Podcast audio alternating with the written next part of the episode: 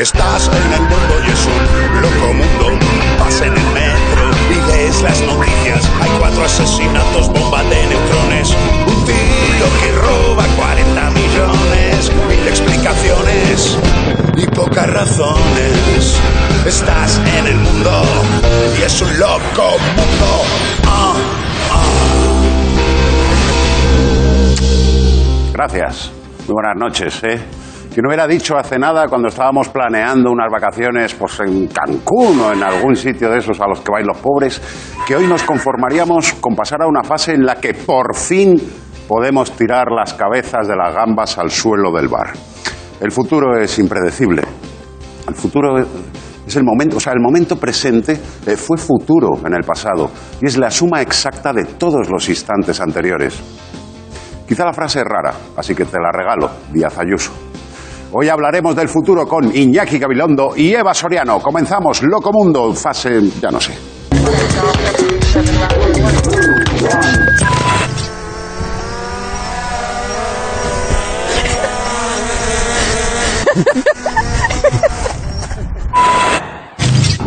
Qué bella alegoría del futuro. Confiamos en el progreso y nos dimos una hostia. Bueno, hoy nos asusta, pero antes el futuro molaba. Lo imaginábamos con coches voladores, eh, con pleno empleo, te digo yo, con premio en todas las tapas de todos los yogures. Pero ahora el futuro pues le pasa como a la señora del ex Homo. Pinta muy mal. Aunque es verdad que siempre hemos sido aprensivos con el futuro, en la Edad Media se pensaba que con el año 1000 vendría el juicio final, el mineralismo. El mineralismo radical. Hubo pánico colectivo, hubo orgías, saqueos, eh, muertes, el Primavera Sound, pero sin pagar abono. ¿Y se acabó el mundo? Pues muy poco, muy poco. A finales de la Segunda Guerra Mundial, muchas madres alemanas tiraron a sus hijos al río ante la perspectiva de un mundo no gobernado por nazis. Una putada. Si los hubieran tirado antes, nos habíamos ahorrado la Segunda Guerra Mundial. Y acordaos del efecto 2000, ¿eh? el miedo que nos metieron y cómo el gobierno intentó tranquilizar a la población.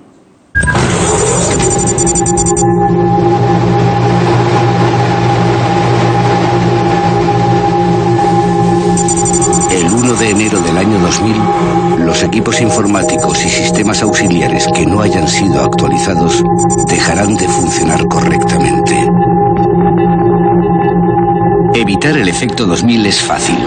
Consulte con el fabricante o su proveedor habitual. Hubo gente que no llegó al final del anuncio. ¿Y luego qué? Pues luego no fue para tanto. Fue peor cuando pasamos de pesetas a euros. Y ahí se lo callaron los cabrones. El futuro es difícil de predecir porque depende de miles de hechos incontrolables, como que alguien en China diga, eh, camarero, es fresco el pangolín ese. Por eso el ser humano ha inventado miles de formas de adivinarlo, y cuando digo inventado, quiero decir invent. En la antigua Grecia existía el oráculo de Delfos, donde, entre otras cosas, se leía el futuro en las vísceras. O sea, te abrían en canal y te decían, "Mm, por tu cara y por tu páncreas, veo que aún falta para que se invente la anestesia. Ahí apareció el adivino profesional. El amateur ese ha existido siempre. O sea, cuando tu padre te decía, enséñame las notas, que no te va a pasar nada, tú veías clarísimo ahí el futuro. No confundir con el profeta. ¿eh? El profeta ese cuenta el futuro sin que se lo pida nadie. O sea, el, puto amo de los profetas ha sido sin duda Nostradamus. Nostradamus, un médico del siglo XVI que dejó profecías hechas hasta el año 3000 y pico. Dejó varios tuppers de profecías. Eh, se dice que predijo el ascenso de Hitler, la caída de las Torres Gemelas, eh, pero no vio venir el coronavirus. Esto es otro bulo que nos han colado en el grupo de WhatsApp. Como lo de que lavarse las manos con orina de bebé mata el virus. Es mentira. Mentira y tarda en irse el olor. ¿eh? Bien, en fin, eh, que jugar a ser profeta, eso es muy arriesgado. Aquí si viene Podemos, no vamos a volver a votar libremente. Y será por votar, joder, si no hemos parado. En fin, a día de hoy lo más parecido a un adivino fiable es el hombre del tiempo. Eh, y eso que a veces parece que las predicciones eh, se las sacan de la polla. Tenemos también la futurología, que es el estudio de los futuros posible, probable y preferible. Por ejemplo, si sales de casa sin mascarilla, es posible que te pare la policía, es probable que te multen o incluso te detengan y es preferible que esto no te pase en Minneapolis, si eres negro. Hay debate sobre si esta disciplina es un arte o es una ciencia, es homeopatía, pero con números, pero la ciencia seria también intenta predecir el futuro. La cliodinámica es una creación del investigador Peter Turchin, una disciplina que analiza los hechos históricos trazando patrones y modelos susceptibles de repetirse en el futuro. Eh, por eso lleva esa chaqueta, porque él está convencido de que se va a volver a poner de moda. ¿vale? Eh, Peter puede parecer pues, un gordito que vive con su madre, pero hace diez años, ojo, dijo que la inestabilidad social y la violencia política alcanzarían su punto máximo en el 2020. Hace diez años, que no había indicios, que ni siquiera existía Vox. Por eso las empresas, incluso los gobiernos, toman decisiones en base a este tipo de estudios. España cuenta con una Oficina Nacional de Prospectiva y Estrategia de País a Largo Plazo Uf, la OMPL, que no previeron que el nombre era una puta mierda, la verdad. Son expertos encargados de identificar desafíos a largo plazo y prepararnos para ellos con advertencias como baja de ahí que te vas a caer o éntrale a esa chica si el no ya lo tienes. Es la versión moderna de los videntes de cabecera que siempre han tenido los poderosos. Eh, presidentes como Bolsonaro, como Guaidó, bueno, como Bolsonaro, suelen consultar a astrólogos. Recordemos a la bruja de Lina, la bruja de Lina que purificaba a Jordi Puyol pasándole un huevo por la espalda, mientras él eh, nos pasaba los suyos por la cara. Ahí tenemos el momento exacto, ¿eh? saliendo del Banco de Andorra.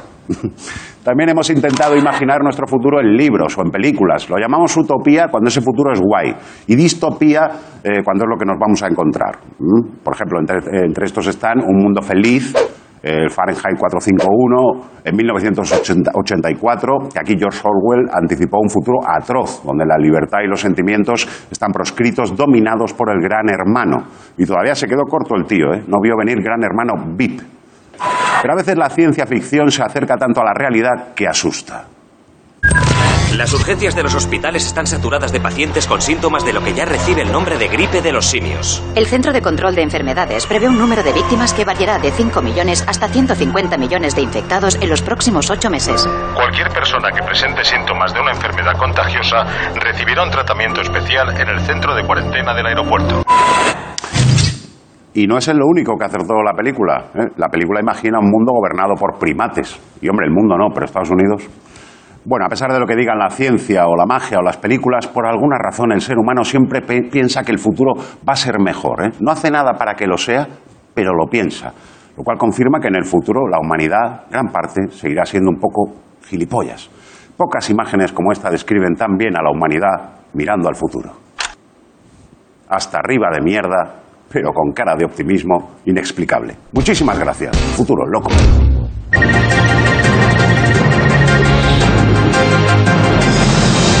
La nueva tecnología 5G permitirá oír la voz de tu madre antes de que te llame. Sus reproches te llegarán con varios días de antelación e incluso antes de que hagas cosas que le decepcionen.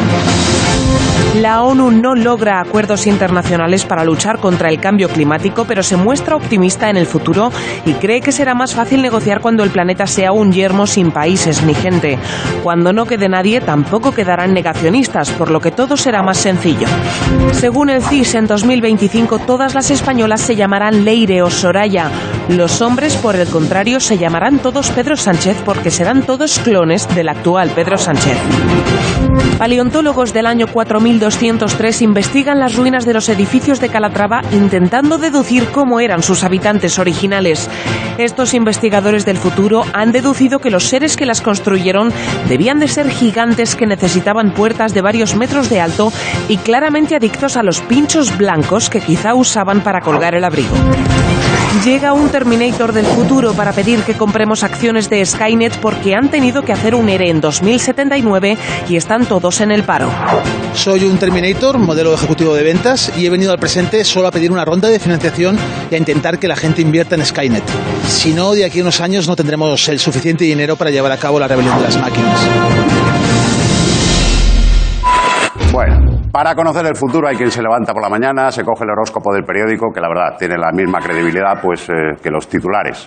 Y luego hay quien se toma la molestia de preguntar a la gente que está desarrollando ese futuro cómo va a ser y cómo va a ser cuando él ya no esté. Es el caso de Iñaki Gabilondo. Iñaki, ¿qué tal?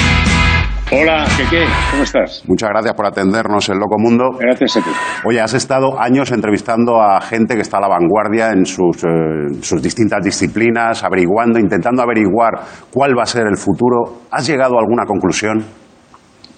Pues fíjate, me acordé de la famosa frase de Mario Benedetti que decía, cuando teníamos las respuestas, nos cambiaron las preguntas. O sea, yo salí con una, con una pregunta, ¿qué va a pasar? Como la que tú me estás formulando. Y regresé entendiendo que me había confundido de pregunta, porque la pregunta no es qué va a pasar, la pregunta es qué vamos a hacer.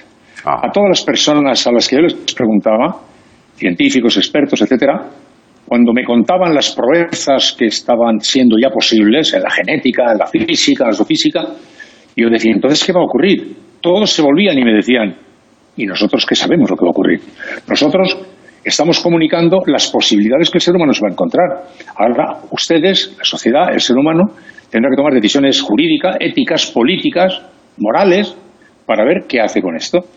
Y esto es lo que estoy ahora descubriendo cada día con más claridad en cada cosa, lo que está ocurriendo ahora con la, con la pandemia, que todo el mundo está tratando de averiguar qué va a ocurrir como si estuvieran unas manos distintas de las nuestras. Porque todo lo que está sobre la mesa nos puede llevar en una dirección o en la contraria. Como nos dice, fíjate, el crack del 29 provocó la llegada de Hitler. Sí, pero el crack del 29 provocó también la llegada de Roosevelt. Se podía en todo momento enfrentar el ser humano con disyuntivas. Eso es lo que está ocurriendo, lo que está ocurriendo ahora. De manera que la respuesta a la pregunta es no podemos adoptar una actitud pasiva esperando que lleguen vientos favorables, sino que tenemos que saber qué queremos hacer. Y hay una frase de Séneca que a mí me gusta mucho que dice, no hay viento favorable para el que no sabe a dónde quiere ir. ¿Eh? Y estamos en una sociedad que parece no saber a dónde quiere ir y está todo el día esperando el viento favorable. Para identificar el viento como favorable, primero tenemos que saber a dónde queremos ir. Y estamos, por lo tanto, más comprometidos con nuestro quehacer y con nuestro futuro que esperando sencillamente el santo advenimiento. Es verdad que nos han cambiado el paradigma y claro, entonces las preguntas siguen siendo las mismas, pero el mundo ya es otro. En tu nuevo programa tú hablas de volver para ser otros, pero ¿vamos a ser mejores o peores? Pues fíjate, en un primer momento yo quería que mejores, porque de pronto descubrí, como todos, y con alegría, la existencia de una corriente comunitaria que creíamos perdida. O parece que la sociedad tenía una matriz comunitaria que recuperaba los aplausos de las ocho nos conmovían, los grandes ejemplos de solidaridad. A medida que ha ido pasando el tiempo, he ido cambiando también mi expectativa. Ahora soy mucho menos eh, optimista de lo que era, estoy más pesimista porque veo sobre todo que los más eh, responsables, responsables políticos, por ejemplo, ante una emergencia de esta naturaleza, no están siendo capaces de poner en común sus esfuerzos y sus ideas, sino que siguen librando, y seguramente más encarnizadamente que nunca, sus viejas peleas. ¿no? De manera que creo que hay una sociedad que ha redescubierto, y hemos descubierto en ella, unos valores de, más profundos de los que creíamos. No, creíamos no. Pensábamos que habían sido ya diluidos por esta manera de vivir, ¿no? Y estaban ahí, ¿no? Pero de pronto, pues se nos están empezando a ir de las manos, ¿no? Yo sigo esperando que el griterío de la política explique el pensamiento de una parte de la sociedad, pero que me gustaría creer que hay una parte de la sociedad que no quiere ni cree en el griterío de la política y que está dispuesta a unirse para buscar soluciones. Porque como creo que el futuro va a depender de lo que hagamos, por eso es muy importante saber qué vamos a hacer.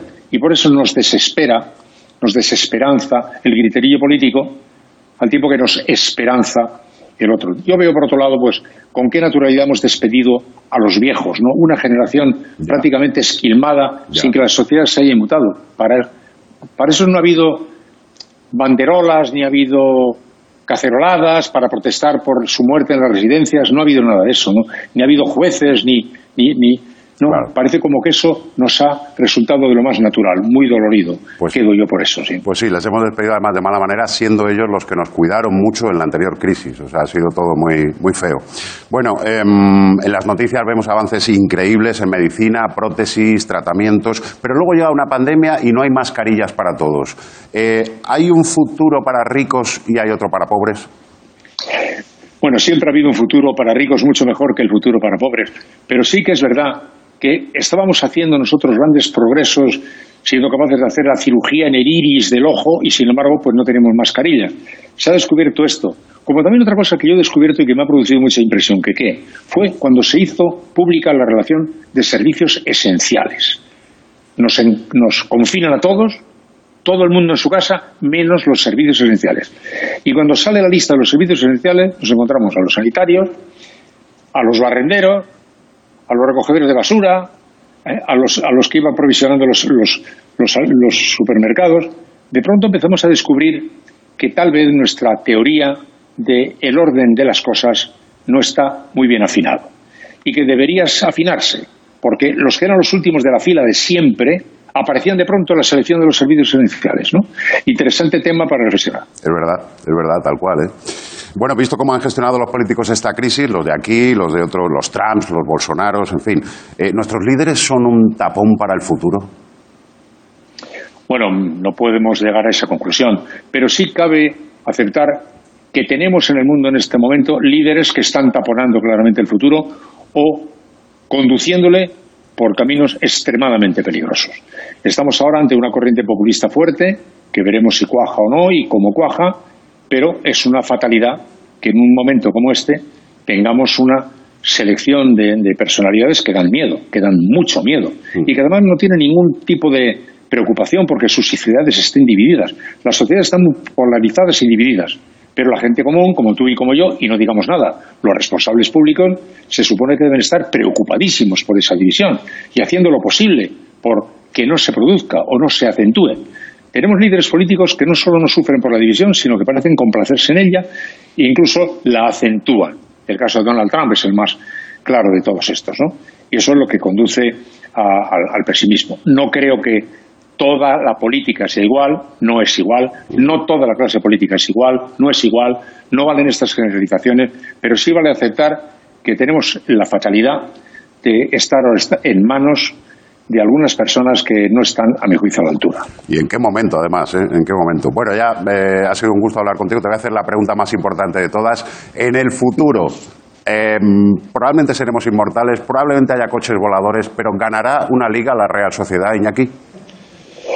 Bueno, pues yo mm, tengo la esperanza de que no.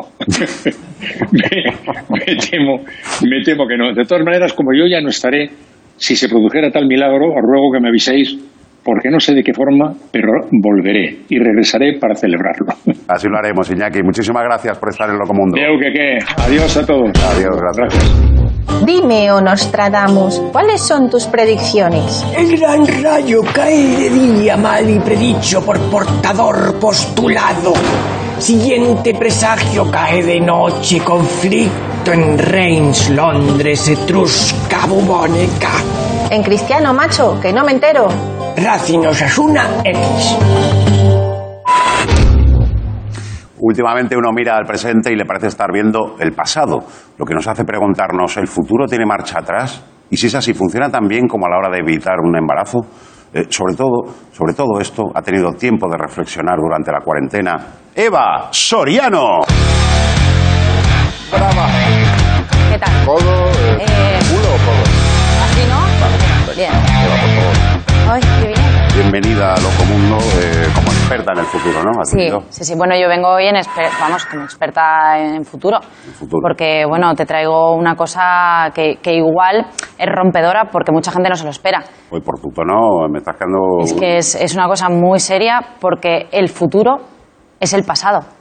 El futuro es el pasado. El futuro es el pasado. Durísimas declaraciones de Eva Soriano. El futuro es el pasado y tú dirás, ha petado, no he petado. Eh, el futuro es el pasado, bueno, teniendo en cuenta que el futuro nosotros lo tenemos como pues la parte de la línea temporal que aún no ha sucedido. ¿Hasta ahí está bien? Hasta ahí lo voy entendiendo, sí. Vale, entonces nosotros concebimos el tiempo como una línea. Sí. Ok, pues espérate, porque para esto necesito mi pizarra de confianza que siempre la llevo encima. Siempre vas con una... Es verdad, desde que te, conozco vas La siempre con pizarra de confianza. pizarra. Es que, es que te sirve para todo.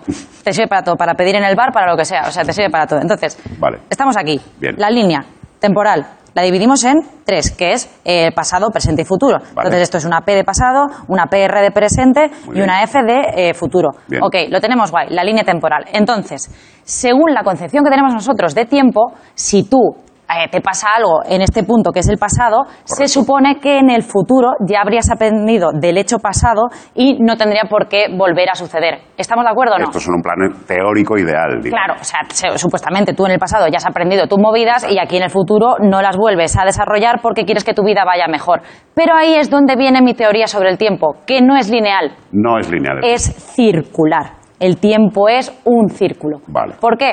Porque si el tiempo fuera lineal, tú aprenderías de los hechos pasados, pero como es circular, tú vuelves a vivir la misma mierda una y otra vez porque estás condenado a eso porque el tiempo es circular. Claro. Yo creo que se entiende. Bueno, así se entienden cosas como lo de Nacho Vidal, Por ejemplo. que no aprende. Bueno, bueno, bueno, lo del sapo está ahí.